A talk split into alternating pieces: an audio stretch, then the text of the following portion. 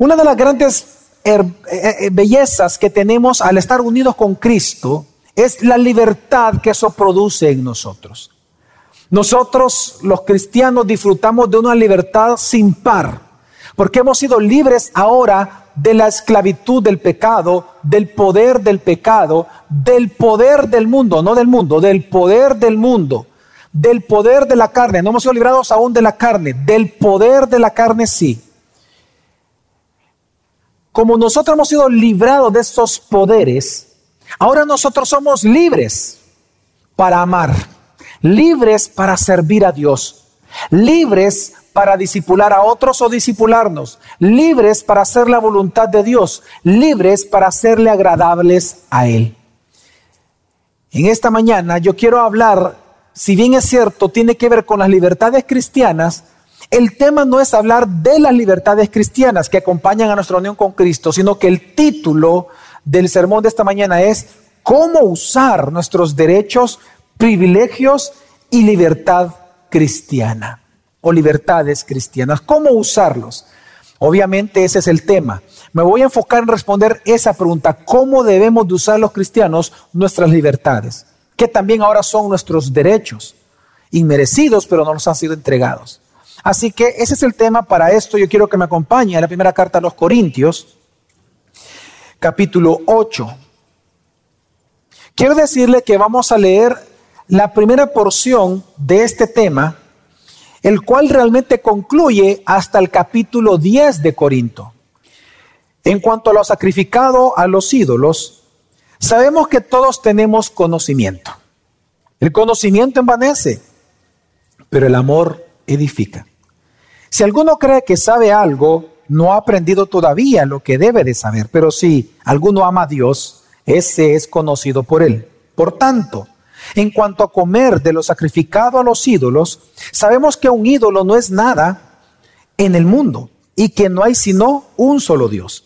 Porque aunque haya algunos llamados dioses, ya sea en el cielo o en la tierra, como por cierto hay muchos dioses y muchos señores, sin embargo para nosotros hay un solo Dios, el Padre, de quien procede todas las cosas y nosotros somos para Él. Y un Señor, Jesucristo, por quien son todas las cosas y por medio del cual existimos nosotros. Sin embargo, no todos tienen este conocimiento, sino que algunos, estando acostumbrados al ídolo hasta ahora, comen alimento como si éste fuera sacrificado a un ídolo, y su conciencia, siendo débil, se mancha. Pero la comida no nos recomendará a Dios, pues ni somos menos si no comemos, ni somos más si comemos. Mas tened cuidado, no sea que esta vuestra libertad de alguna manera se convierta en piedra de tropiezo para el débil. Porque si alguno te ve a ti, que tienes conocimiento, sentado a la mesa en un templo de ídolos, ¿No será estimulada su conciencia si él es débil a comer lo sacrificado a los ídolos? Y por tu conocimiento se perderá el que es débil, el hermano por quien Cristo murió. Y así, al pecar contra los hermanos y herir su conciencia cuando ésta es débil, pecáis contra Cristo. Por consiguiente, si la comida hace que mi hermano tropiece, no comeré carne jamás para no hacer tropezar a mi hermano. Hermoso texto.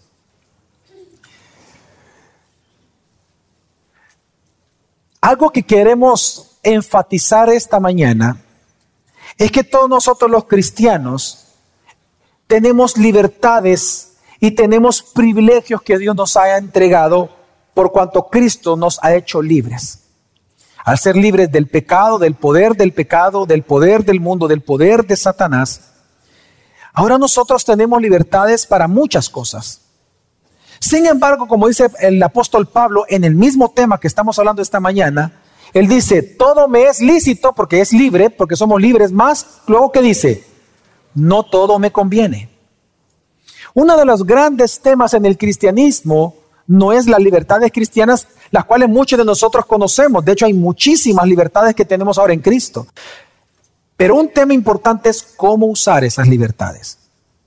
Nosotros tenemos que comprender que hemos sido libres de la esclavitud del pecado, libres de las maldiciones de la ley. Existen las maldiciones generacionales entre en los cristianos. Recuerde lo que dice eh, Gálatas, ¿verdad? Nosotros en Cristo hemos sido librados de toda la maldición de la ley porque maldito es aquel que, es colgado de un madero. Y dice, Jesús llevó nuestras maldiciones. Las maldiciones correspondientes al antiguo pacto ya no son aplicadas al nuevo pacto. Nadie es maldito, su generación cuarta, quinta, sexta, segunda, tercera, por los pecados del Padre. Eso era eh, una consecuencia de los pecados en la ley de Moisés. ¿Por qué le digo esto? Porque ese es un tema de libertad. Los cristianos Hemos sido libres de la esclavitud del pecado, libres de las maldiciones de la ley, y todo eso es un privilegio, pero la pregunta es, que quiero responder en esta mañana, ¿cómo debemos los cristianos ejercer nuestras libertades y nuestros privilegios cristianos? ¿Cuál es la forma correcta, bíblica, de ejercer nuestros derechos? Quiero hacer la aclaración que yo no voy a hablar de derechos humanos, quiero hablar de derechos cristianos. Derecho cristiano se le llama también a los privilegios o libertades cristianas. Son sinónimas las tres palabras. Privilegios, libertades cristianas y derechos, estamos hablando del mismo tema. Así que la pregunta que quiero responder esta mañana es, ¿cuál es la forma correcta de ejercer nuestros derechos? Y hay tres cosas que por lo menos este texto resalta hablando de cómo usar nuestros derechos. Número uno, vamos a ver lo esencial de nuestros derechos cristianos. Número dos, vemos en el texto el objetivo del por qué tenemos derechos cristianos, es decir, privilegios y libertades cristianas, cuál es el objetivo de ellas, y en tercer lugar, la manera de ejercer nuestros derechos o libertades cristianas. Así que veamos el primer punto, es lo esencial de nuestros derechos cristianos. Lamentablemente, hermanos, el mundo, aquí en El Salvador lo podemos ver, el mundo percibe los derechos, los privilegios y las libertades humanas como el derecho a hacer cualquier cosa que querramos hacer sin dañar físicamente a los demás. Así se define el derecho hoy en día. Un derecho humano es el derecho a la autorrealización y a la felicidad por cualquier medio sin que a los demás les importe lo que yo haga. Lamentablemente hoy en día el mundo percibe los derechos y los privilegios de una persona como la libertad de hacer cualquier cosa que quiera hacer que represente felicidad para él, sin que esto dañe a los otros, yo lo puedo hacer.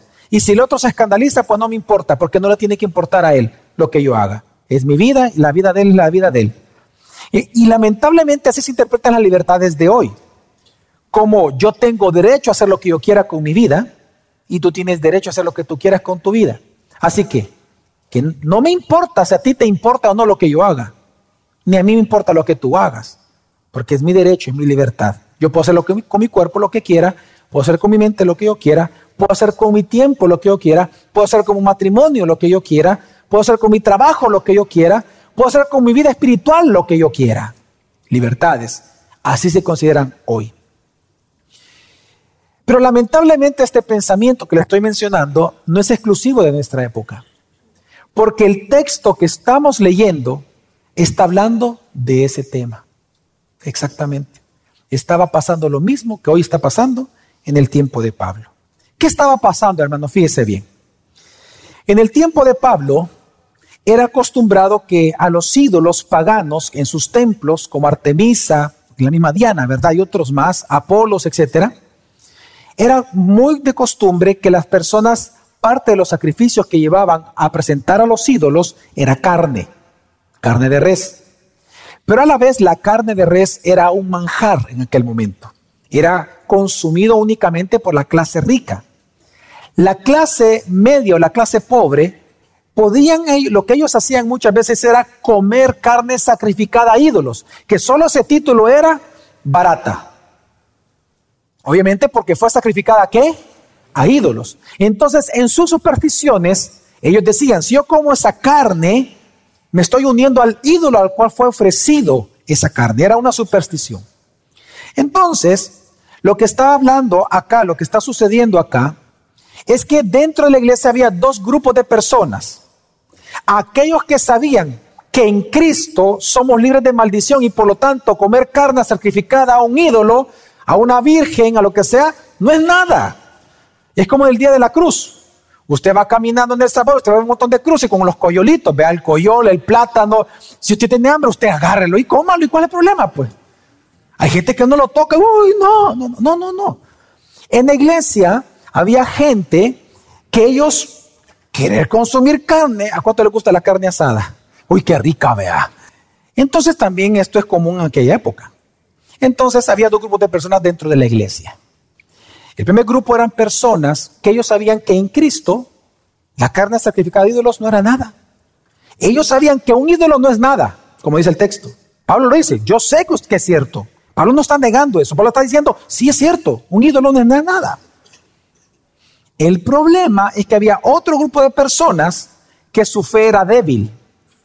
Por lo tanto, para ellos que venían de ser idólatras de esas, de esos ídolos, donde ellos compraban carne, para ellos comer esa carne aún en Cristo era terrible. Para ellos era cometer un pecado terrible. Entonces comenzaron a haber peleas entre los dos grupos. Estos que comían carne menospreciaban a estos y estos que no comían carne juzgaban de pecadores a los que sí comían carne. ¿Me has dado a entender, hermanos? Ok, entonces, lo que estaba sucediendo es que los que comían carne sacrificada a, sacrificada a los ídolos, ellos decían, ¿qué importa? ¿A mí qué me importa lo que a los otros les parezca si, si lo que como yo es pecado o no? Ve, si yo tengo derecho a hacerlo. Es mi dinero y es mi panza, es mi boca. Yo en Cristo puedo. ¿Y el otro qué le importa a mi hermano? ¿Qué le importa si yo compro carne sacrificada de ídolos o no? Yo puedo hacer lo que quiera con mi pisto. Así que habían dos grupos de personas. Los progresistas, los que comían carne, los que buscaban, oiga, vivir su libertad personal. Eso, era, eso es lo que ellos buscaban. Vivir su libertad personal. Pero por otro lado también estaban los conservadores, que ellos buscaban vivir la moral personal. Dos cosas diferentes, libertad y moral personal. Los primeros, es decir, los que comían carne, ellos se volvieron lamentablemente libertinos en la forma de vivir sus libertades cristianas, mientras que los segundos se volvieron legalistas en su forma de vivir sus libertades cristianas. Ahora, el apóstol Pablo ahora va a demostrarle a ambos grupos de personas que los dos están equivocados. Y los dos están pecando, tanto el legalista como el libertino, ambos están pecando de la misma forma delante del Señor. Solo que hermanos, hago una aclaración. El texto de esta mañana se dirige a los libertinos, no a los legalistas. Eso lo hace más adelante Pablo, que no lo vamos a ver en este día. Ahora entonces, ¿qué es lo que está haciendo Pablo acá? Pablo lo que está haciendo es llevarlos a pensar sobre el tema. No, no, el tema no es aquí, Pablo dice, no es si ustedes pueden o no pueden comer carne. La pregunta es, ¿deberían? ¿Deben ustedes acaso comer carne frente a aquel que no come, que su conciencia le dice, que no debe de comer eso porque es sacrificado a ídolos? El que sabe que no le afecta esa, carne, que es bien rica asada, con chimolito, etc. El que sabe que eso no le produce en su conciencia ningún pecado y ante Dios no produce nada. Debería de comer frente a aquel que comer carne con chimolito, quesito, salchichitas y choricito y una tortilla bien tostada es pecado. ¿Debería de comer esa persona frente a ellos? Pablo le va a enseñar de que el punto no es si tú puedes, el punto es si tú debes. Y por eso él comienza hablando en el versículo 1 lo siguiente, dice, en cuanto a los sacrificados a los ídolos, sabemos que todos tenemos que... ¿A qué se refiere aquí? Pablo, lo que él está diciendo es, miren, en cuanto a, lo, a cómo debemos de usar la carne sacrificada, sacrificada a los ídolos, en cuanto a las libertades cristianas, Pablo dice, miren, todos tenemos conocimiento. Es un es una especie de sarcasmo el que estamos leyendo aquí de parte de Pablo. Porque, mire, yo, yo imagino que los conservadores, los legalistas, ellos querían que Pablo reprendiera a los que comían carne. Lo voy a poner en contexto. Los conservadores querían que Pablo regañara a los que van al cine, a los que toman una cerveza al mediodía almorzando, a los que toman vino con su esposa en la noche porque quieren celebrar algo especial. Los conservadores quieren eso, quieren que Pablo los regañe y les diga, malditos, pecadores. Pero sorprendentemente, ¿sabe qué hace Pablo con este comentario? Él está apoyando a los libertinos, no en su pecado. en el conocimiento de las libertades cristianas. Pablo lo que está haciendo aquí, él apoya el derecho o el privilegio de los progresistas de comer carne. Él dice, miren, en cuanto a los sacrificados los ídolos, sabemos que todos tenemos conocimiento, que sí se puede, no es pecado. Eso, perdón, ¿quién no lo sabe en la iglesia? Pablo, él comienza a decir, ok, sabemos que eso es así. Y es que tenemos que entender que tanto Pablo como ellos, como los, los, los progresistas, sabían perfectamente que sí podían comer con la libertad carne sacrificada a ídolos falsos. Incluso si usted, si, le, leímos bien el texto, ¿dónde ellos también iban a comer la carne? El versículo 10 dice, porque si alguno te ve a ti, que tienes conocimiento, sentado a dónde? A la mesa en un templo de qué? ¿Sabe dónde era la, la mamachús de aquel entonces? En los templos. En los templos paganos eran las mejores carnicerías. Ahí venden ahí el plato de, carne con choricito, tortillita tostada, chimol y una horchata.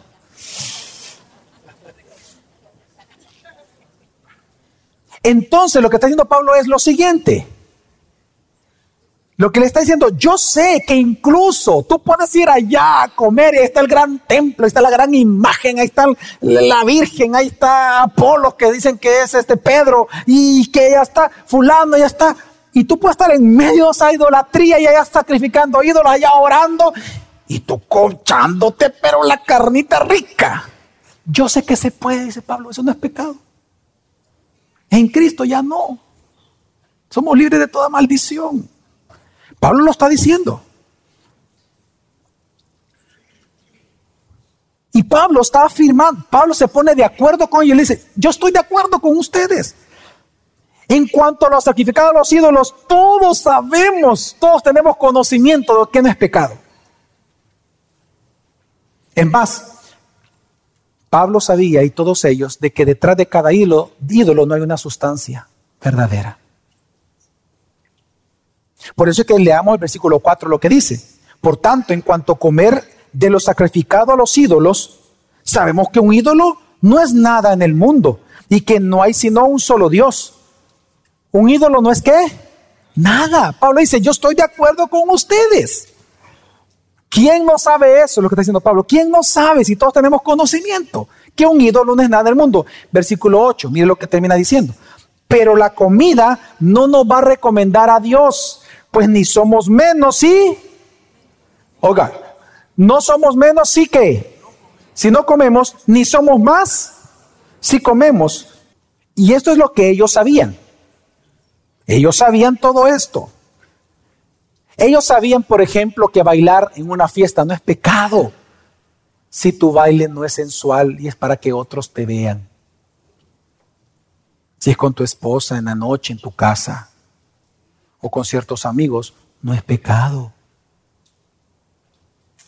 Ya diferente que te pongas a bailar reggaetón allá en la playa. o sea, entonces, fíjese bien. La pregunta es, ¿cuál era el problema entonces? Si todo esto es permitido, ¿cuál es el problema? ¿Cuál es el tema aquí? Ah, ¿cuál era el pecado de los progresistas?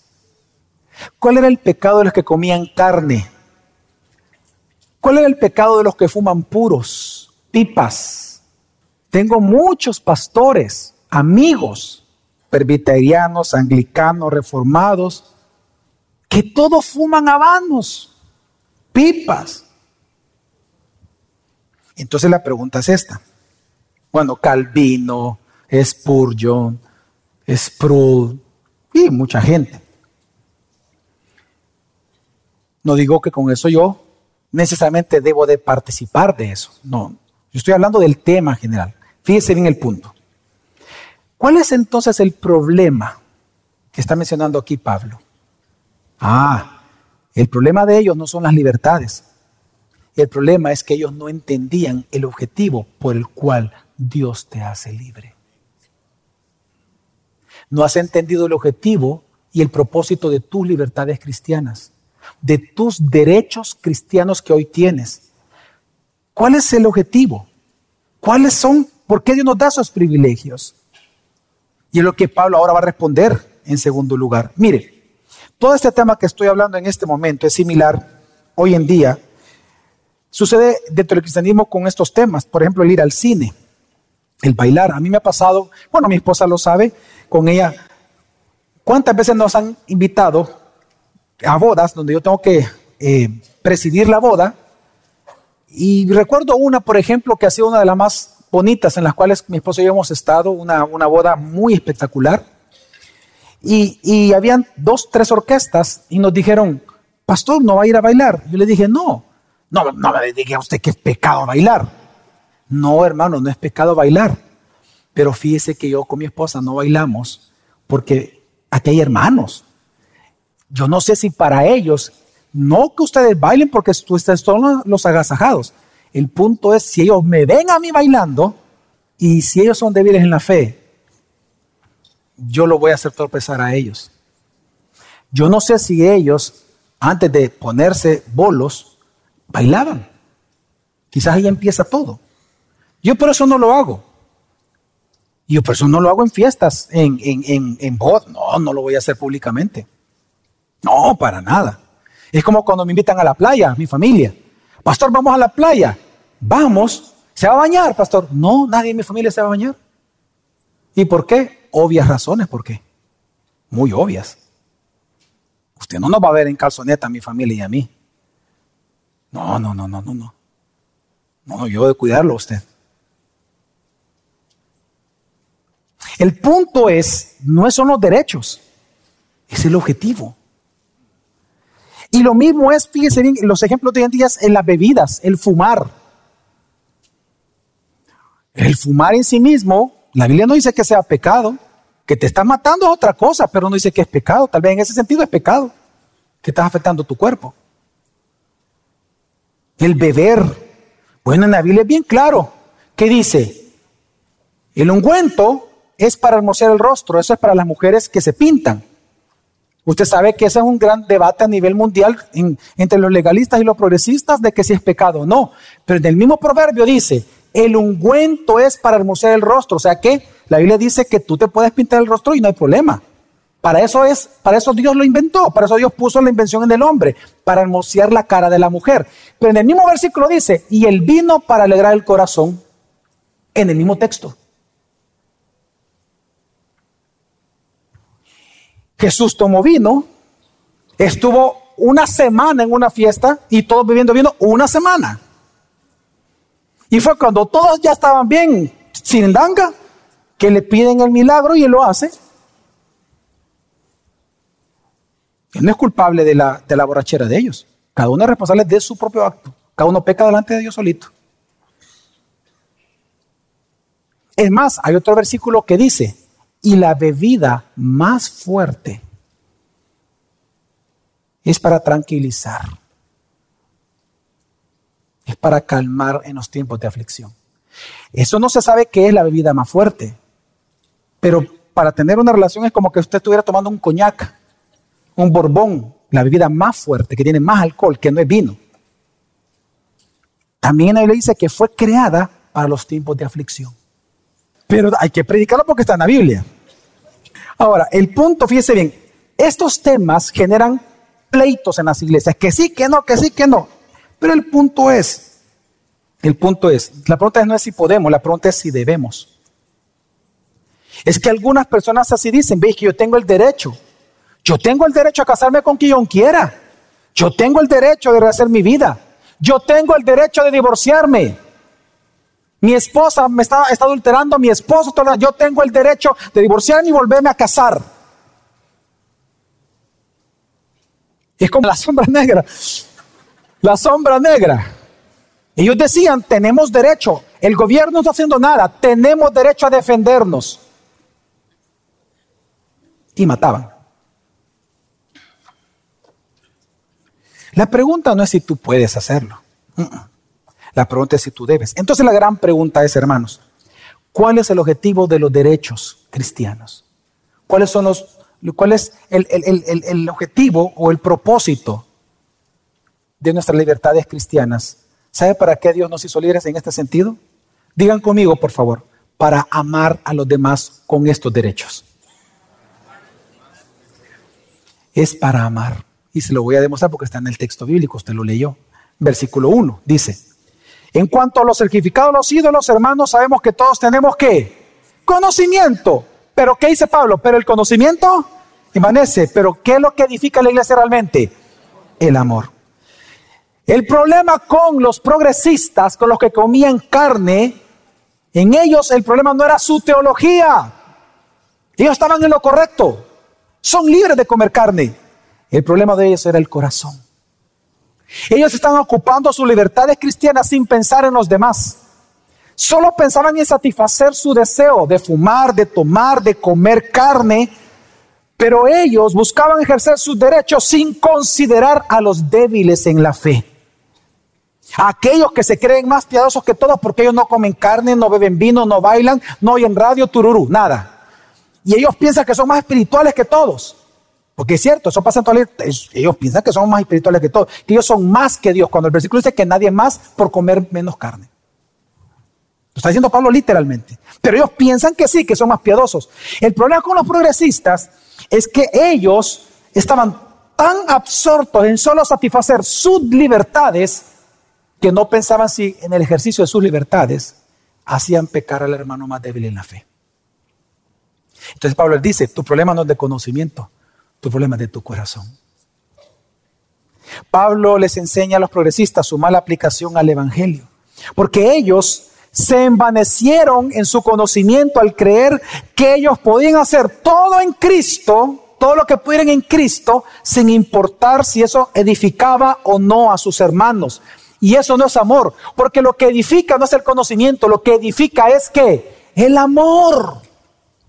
Por eso luego les dice, leamos el versículo 1b, 2 al 3 dice, el conocimiento envanece, pero el amor edifica. Si alguno cree que sabe algo, es decir, si alguno cree que tiene libertades cristianas, no ha aprendido todavía cómo lo debe de ejecutar, cómo lo debe de vivir, cómo lo debe de saber. Y vuelve a decir, pero si alguno ama a Dios, ese es conocido por el que está diciendo Pablo. Pablo les está diciendo, miren, ustedes saben mucho acerca de sus libertades cristianas. Ustedes en esa área son excelentes teólogos. Es cierto, yo estoy de acuerdo con ustedes. Ya son libres de comer carne sacrificada a los ídolos. Pero realmente no han aprendido todavía cómo deben de saber eso. No han aprendido todo acerca de eso.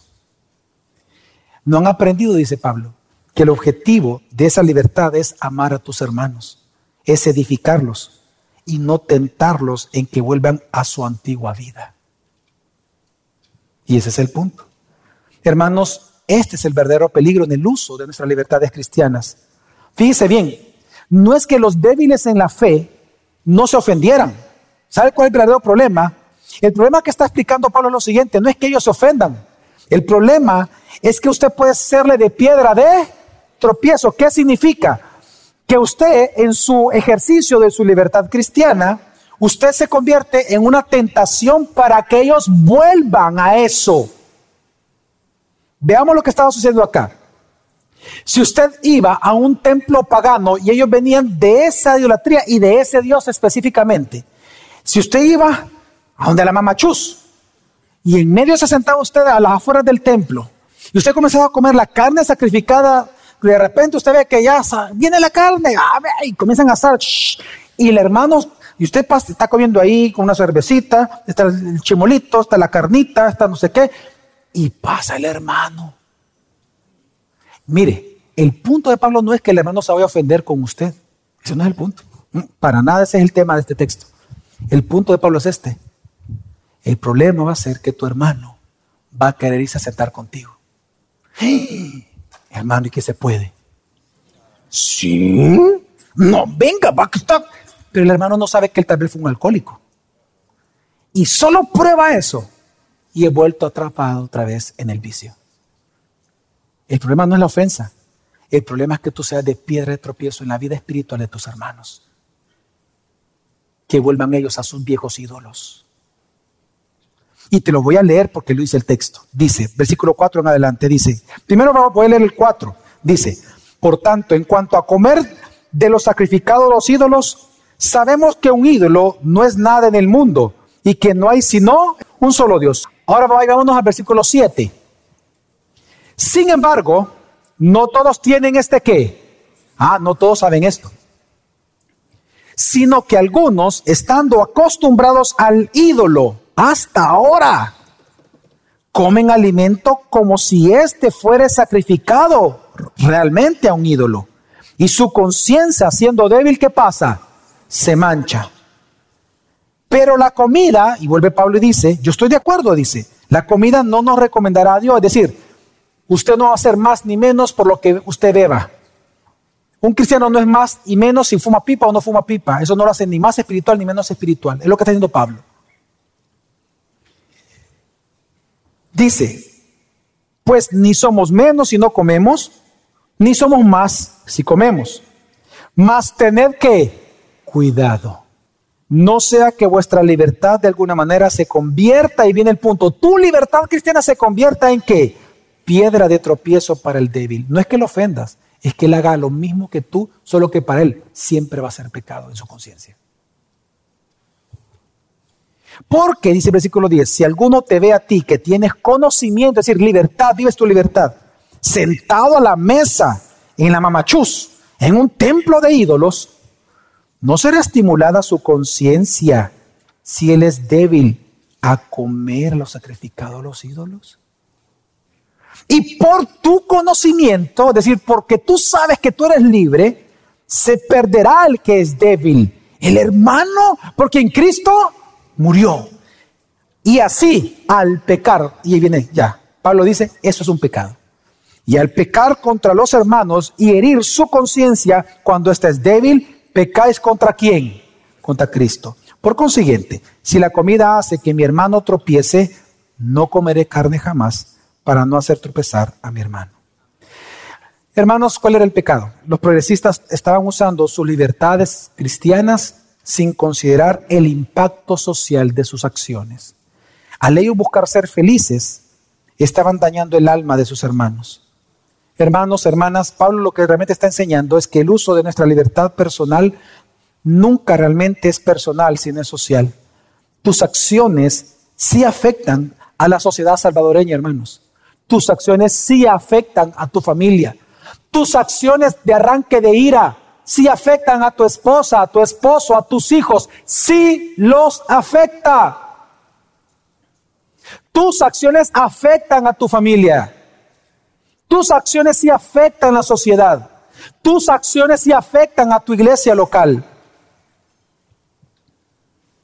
Por ejemplo, padres,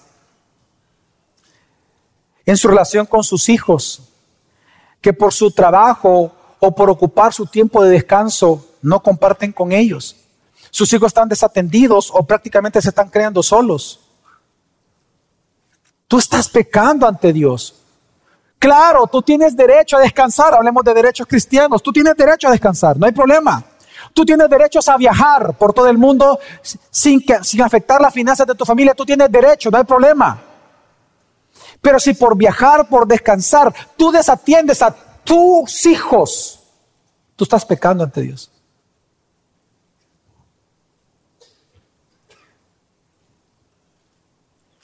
Tú tienes derecho, mujeres que están solteras por cualquier motivo. Tú tienes derecho en Cristo a volverte a casar. Es cierto, tú tienes derecho a ser feliz. Pero si para ser feliz tienes que pecar, eso ya no es libertad, eso es esclavitud. Es como aquella mujer que para ser feliz y para ti ser feliz implica, como hombre o como mujer, divorciarte de tu pareja de tu esposo o tu esposa, y tú piensas que así vas a ser feliz, el que está equivocado eres tú, tú no entiendes para qué es la libertad cristiana.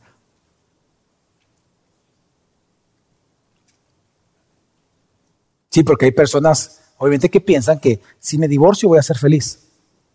No, hermano, ten cuidado. No, pero pastor, mire, mi esposa está adulterando, mi esposa está... Sí, ¿y? ¿Y? Sí, pero es que en la Biblia dice que esa es una causal de divorcio. Y te hago la aclaración.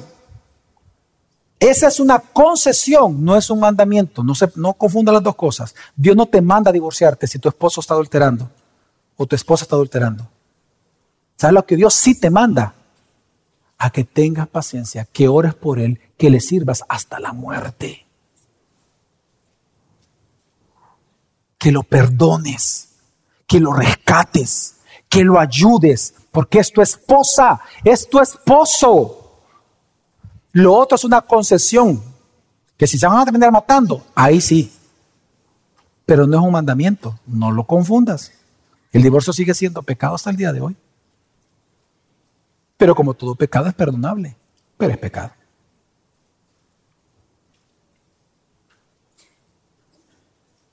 Es que hay personas que hoy en día hablan de derechos. Yo tengo derecho a esto, tengo... No. Es como aquellos que, obviamente, tú tienes derecho al ocio, tú tienes derecho a que tus hijos disfruten, tú tienes derecho a descansar, a tomarte vacaciones. Pero ¿qué pasa si haciendo uso de tus derechos dejas de congregarte? Como en Guatemala hay una familia, por ejemplo, que ellos comenzaron bien y todo, de repente su hija creció, les dijo que quería jugar tenis, le comienzan a pagar las clases de tenis, resulta que el profesor de tenis solo podía el día domingo, y la iglesia y la familia entera dejó de ir a la iglesia porque su hija tiene que entrenar tenis los domingos. Y dejó de congregarse, no se congrega en ningún lugar. No se congregan en ningún lugar, simplemente dejaron de congregarse. Tú no has entendido tus libertades cristianas entonces, ¿para qué Dios te las dio? Es para edificar la iglesia. Es para amar. Si vemos, por ejemplo, rápidamente 1 Corintios 10, porque quiero que sepa que este tema de la carne y de los derechos cristianos y su uso es, sigue en el capítulo 8, 9, 10 de Corinto. Tan grave era la situación como al día de ahora. Entonces, si usted me acompaña versículo, el capítulo 10 de 1 Corintios, porque no quiero que ignoréis, hermanos, que nuestros padres todos estuvieron bajo la nube y todos pasaron por el mar, es decir, gozaron de libertades, Dios los hizo libres de Egipto. Y en Moisés todos fueron bautizados en la nube y en el mar. Y todos comieron el mismo alimento espiritual. Y todos bebieron la misma bebida espiritual. Porque había, veían de una roca espiritual que los seguía y la roca era Cristo. Decir, bien conmigo, libres. Ellos fueron libres de Egipto. Es el mismo tema. No ha parado Pablo de tocar este tema. Y en ese contexto dice, sin embargo, Dios no se agradó de la mayor parte de ellos. ¿Por qué? Pues quedaron tendidos ¿dónde? Desierto. Estas cosas sucedieron como ejemplo para nosotros hoy, a fin de que no codiciemos lo malo como ellos codiciaron. No seáis pues idólatras, como fueron algunos de ellos. Según está escrito, el pueblo se sentó a qué? A comer y a beber con libertad. Y se levantó a jugar, descanso, tenis, Fórmula 1, eh, fútbol, la liga. Ni forniquemos como algunos de ellos forniquen. Yo tengo el derecho. Yo tengo el derecho, yo, tengo que ser feliz. Y este hombre, esta mujer me hace feliz. Voy a fornicar, voy a adulterar. Y si me salgo, me voy de la iglesia ni forniquemos como algunos de ellos fornicaron y en un día cayeron como 23 mil, ni provoquemos al Señor como algunos de ellos provocaron y fueron destruidos por las serpientes, ni murmuréis, la murmuración como algunos de ellos murmuraron y fueron destruidos por el destructor. Estas cosas les sucedieron como ejemplo y fueron escritas como enseñanza para nosotros, para quienes ha llegado el fin de los siglos. Versículo 12. Por tanto, el que cree que está firme en Cristo, tenga cuidado, no sea que que caiga. Todo el tema que está hablando aquí Pablo es de libertades cristianas. Él está diciendo, véanlos a ellos. Ellos fueron libres de la esclavitud de Egipto. Pero ¿para qué ocuparon su libertad cristiana? ¿Para fornicar? ¿Para qué? ¿Comer? ¿Para qué más? ¿Para beber? ¿Para qué? para chambear del hermano, del pastor, de la hija del pastor, del, del diácono, de la esposa del diácono. ¿Para qué ocuparon sus libertades? Para deshonrar a Dios. Entonces Pablo dice, si tú crees que estás firme en Cristo, oh, observa hermano, cuidado, no es que caigas. Y él vuelve a retomar aquí en este capítulo 10 el tema de la carne. Sigamos leyendo, versículo 23 al 24. Todo es lícito, termina diciendo Pablo. Por lo tanto, pero no todo es que de provecho. Todo es lícito, pero no todo edifica. ¿Y cuál es el tema del capítulo 8? ¿Qué es lo que edifica?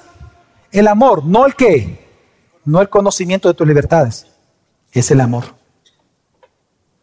Pero ¿y por qué, pastor, no puedo, no puedo bailar si no quiero bailar? Porque mira, ya están todos tus hermanos. ¿Y qué? Ese es el punto. Lo que los va a edificar a ellos no es tu conocimiento de libertad. Lo que los va a edificar es tu amor por ellos. Deja de bailar por amor a ellos. Si a tu esposa le molesta que tú veas eh, esta serie fea de zombies, Walking Dead, por ejemplo, deja de ver Walking Dead. Deja de ver.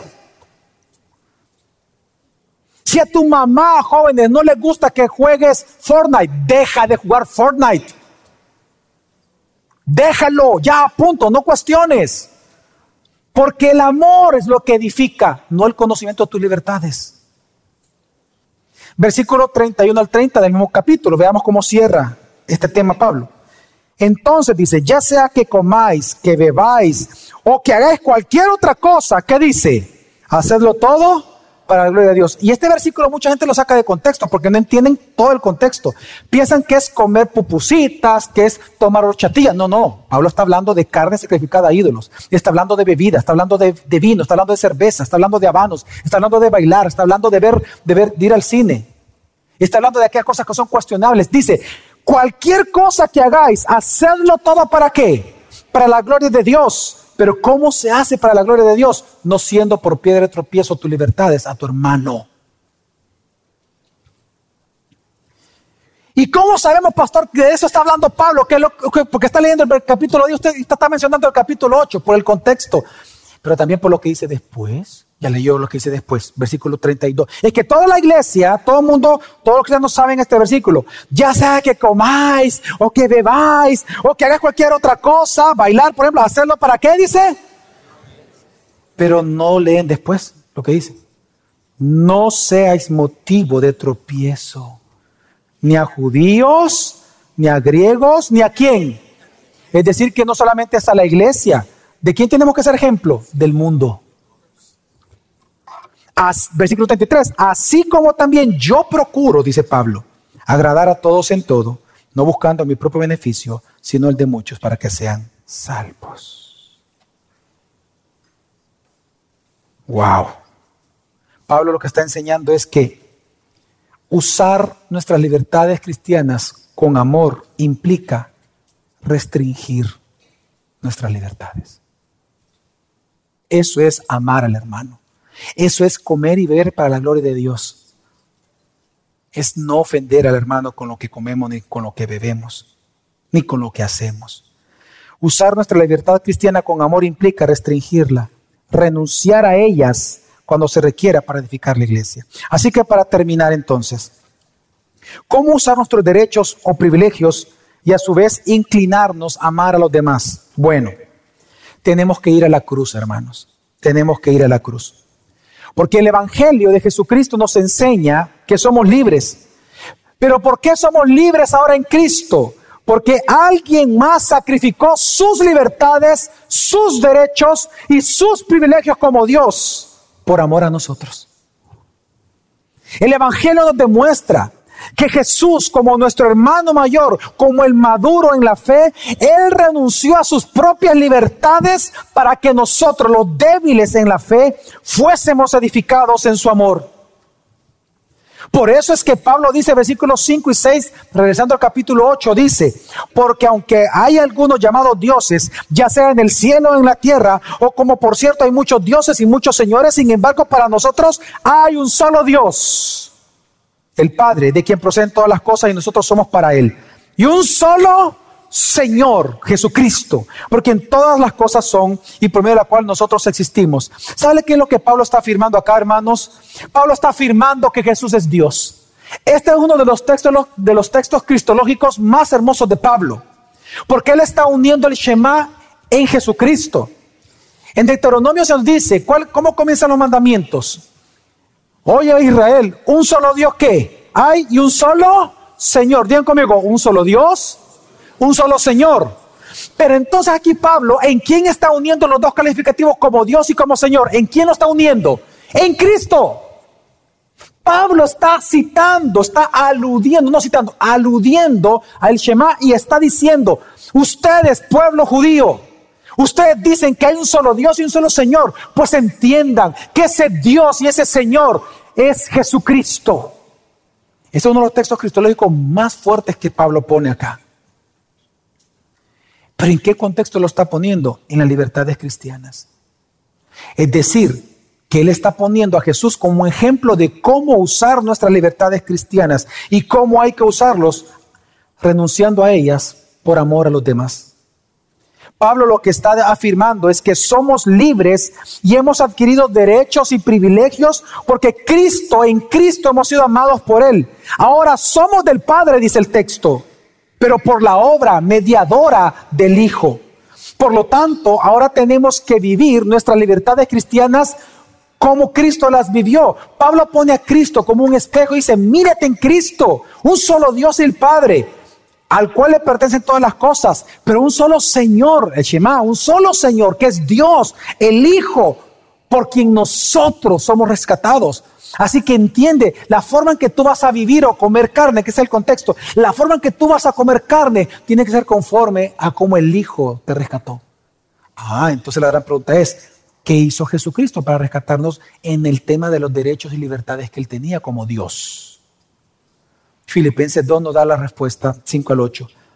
La actitud de ustedes, ese es el tema de Pablo, la actitud de ustedes debe ser como la de Cristo Jesús. Aunque él era igual a Dios, derechos, libertades y privilegios de Dios, no consideró esa igualdad como algo a que aferrarse. Al contrario, por su propia voluntad se rebajó. Tomó la naturaleza de esclavo y de esa manera, es decir, que él renunció de alguna manera voluntariamente, restringió voluntariamente sus derechos y libertades divinas. Tomó la naturaleza de esclavo y de esa manera se hizo semejante a los seres humanos. Al hacerse hombre se humilló a sí mismo y se hizo obediente hasta la muerte y muerte en la cruz. Hermanos, Jesucristo, Él tenía derechos de Dios porque Él es Dios, pero los restringió para amarnos y para salvarnos. Es así como tenemos que vivir nosotros los cristianos. Somos libres para muchas cosas que ya no son pecado para nosotros, pero las restringimos por amor al hermano. Juan 17 dice, 19, Jesús dijo, y por ellos yo me santifico, para que ellos también sean santificados en la verdad. ¿Sabe qué significa ese versículo? Se lo voy a poner en salvadoreño. El 19 dice, y yo por ellos he dejado de hacer cosas que me son lícitas hacerlas y que no son pecaminosas. Pero ya no las hago o no, las he hecho frente a ellos porque quiero edificarlos a ellos. Ellos son demasiado débiles aún para entender que yo soy libre para hacer eso. Jesús está diciendo que Él dejó de hacer cosas que no le era pecado a Él hacer, pero no las hizo para no ser de piedra de tropiezo a sus hermanos y él entonces pecar delante de Dios y ser descalificado como el cordero.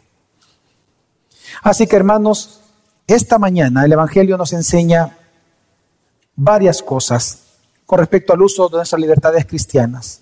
Cinco cosas nos enseña el Evangelio esta mañana. Número uno, que nuestros derechos y privilegios, hermanos, son compartidos con la iglesia local. Desde el momento que tú eres miembro de tu iglesia local, tus derechos cristianos están compartidos con todos. Por eso el versículo 11 dice, y por tu conocimiento se perderá el que es débil, el hermano por quien Cristo murió. En segundo lugar, el Evangelio nos enseña esta mañana que no se trata si yo puedo hacer o no algo. Se trata de que si yo debo de hacerlo. Se trata de cómo yo debo de ocupar mis libertades cristianas para edificar en amor a la iglesia o no. En tercer lugar, el Evangelio nos enseña que al pecar contra, contra nuestros hermanos, estamos pecando contra Jesús. Versículo 12, y así, al pecar contra los hermanos y herir su conciencia cuando ésta es débil, pecáis contra Cristo. Número 4, el Evangelio nos enseña que somos tan libres que algunos días y en algunos momentos podemos renunciar a nuestros derechos cristianos por el bien de los demás. Eso implica una alta libertad cristiana. ¿Sabes que los maduros en Cristo, por eso entre más maduro tú eres, más te restringes? Porque entre más maduro tú eres, más tú amas a los demás y mayor restricción hay en tu vida. Claro que sí. Y número cinco, el Evangelio nos enseña que todo esto es posible porque nuestra identidad cristiana no está fundamentada en nuestra autogratificación, sino en Dios que por amor a mí, por amor a ti, renunció a sus derechos y libertades, viniendo a ser un siervo, un esclavo que vino a morir en una cruz. Y si Él renunció, si Él se rebajó en sus derechos en ese sentido, ¿cuánto más nosotros tenemos que seguir sus pisadas, hermanos? Porque Él es nuestro Señor, único Señor. Amén, hermanos. Así que, hermanos, ama a todos, ama a todos. Ama a las personas en tu matrimonio, ama a tu esposo, a tu esposa que tanto necesita ayuda. Tu esposo, tu esposa está adulterando, ámalo. Ámala. Está enferma, está enfermo, ámalo, ámala. Cuídala. Ama a las personas en tu trabajo, en tu familia, en tu iglesia. Ama a tus amigos. Ama a los inconversos. Como pastor. Ama a todos estos renunciando a tus derechos para la edificación de todos ellos. Ámalos. Eso es un buen uso de las libertades cristianas. Yo lo único que te pido es que veas el contraste hoy en día y quiero tener con esto una reflexión nada más. Observa cuán diferente es el reclamo de los supuestos derechos que hoy en día están haciendo el lobby gay, por ejemplo, el lobby LGTBI en el mundo. Para ellos, su libertad no es renunciar a sus derechos, su libertad es atropellar el, de los demás, atropellar el bien común para ellos hacer lo que ellos quieren. Usted sabía, hermano, se lo anuncio, que hace apenas tres, cuatro semanas atrás, salió el resultado de uno de los estudios científicos más grandes que se ha realizado en la historia de la humanidad. Más de 400 mil personas que practican el homosexualismo participaron en este estudio. El estudio trataba de descubrir si había algún gen homosexual o no en el ser humano. Nosotros sabemos la respuesta, pero la ciencia quiso hacerlo. Participaron de los cinco continentes científicos, no cristianos, Ojo, no cristianos. Y el resultado ya lo publicaron. Y ellos dicen, la ciencia ha comprobado que no existe tal gen homosexual. Por lo tanto, ser homosexual es una práctica, es una decisión. ¿Sabe por qué esa noticia es importante y por qué los cristianos tenemos que saberlo? Porque si significa lo siguiente, si no existe un gen, por lo tanto, si no es algo genético, significa que no es parte de la identidad. Significa que no hay género fuera de hombre y mujer, no existe un tercer género. ¿Y eso qué significa? Oiga esto, que no hay derechos homosexuales, no hay derechos humanos homosexuales. Así que, a partir de ahora, cuando usted hable con la gente, si ellos dicen, no, es que los derechos, usted tiene que decirle, permitime, ya no podemos ser ignorantes. La ciencia ha demostrado que no hay género que no hay un tercer género, y al no haber un tercer género, no hay derechos de un tercer género. Así que ya no me hables de derechos, háblame de preferencias, gustos y de pecado. De eso hablemos, pero ya no derechos. La ciencia lo demostró. Hermanos, aprenda a defender la fe. Amén, hermanos. Y ahora la ciencia nos dio una gran herramienta. No existe tal género. Ya no es un género, por lo tanto no hay derechos. Aprenda a defender la fe, hermano. Amén. Y amados, amémoslos también a través del Evangelio a todos ellos. Porque nosotros no somos homofóbicos. Ellos son cristofóbicos, pero nosotros no somos homofóbicos. Nosotros tenemos que amarlos con el Evangelio a toda la comunidad LGTBI y amemos a los demás. Hermanos, ejerza su libertad restringiéndola para edificar a los demás. Vamos a orar.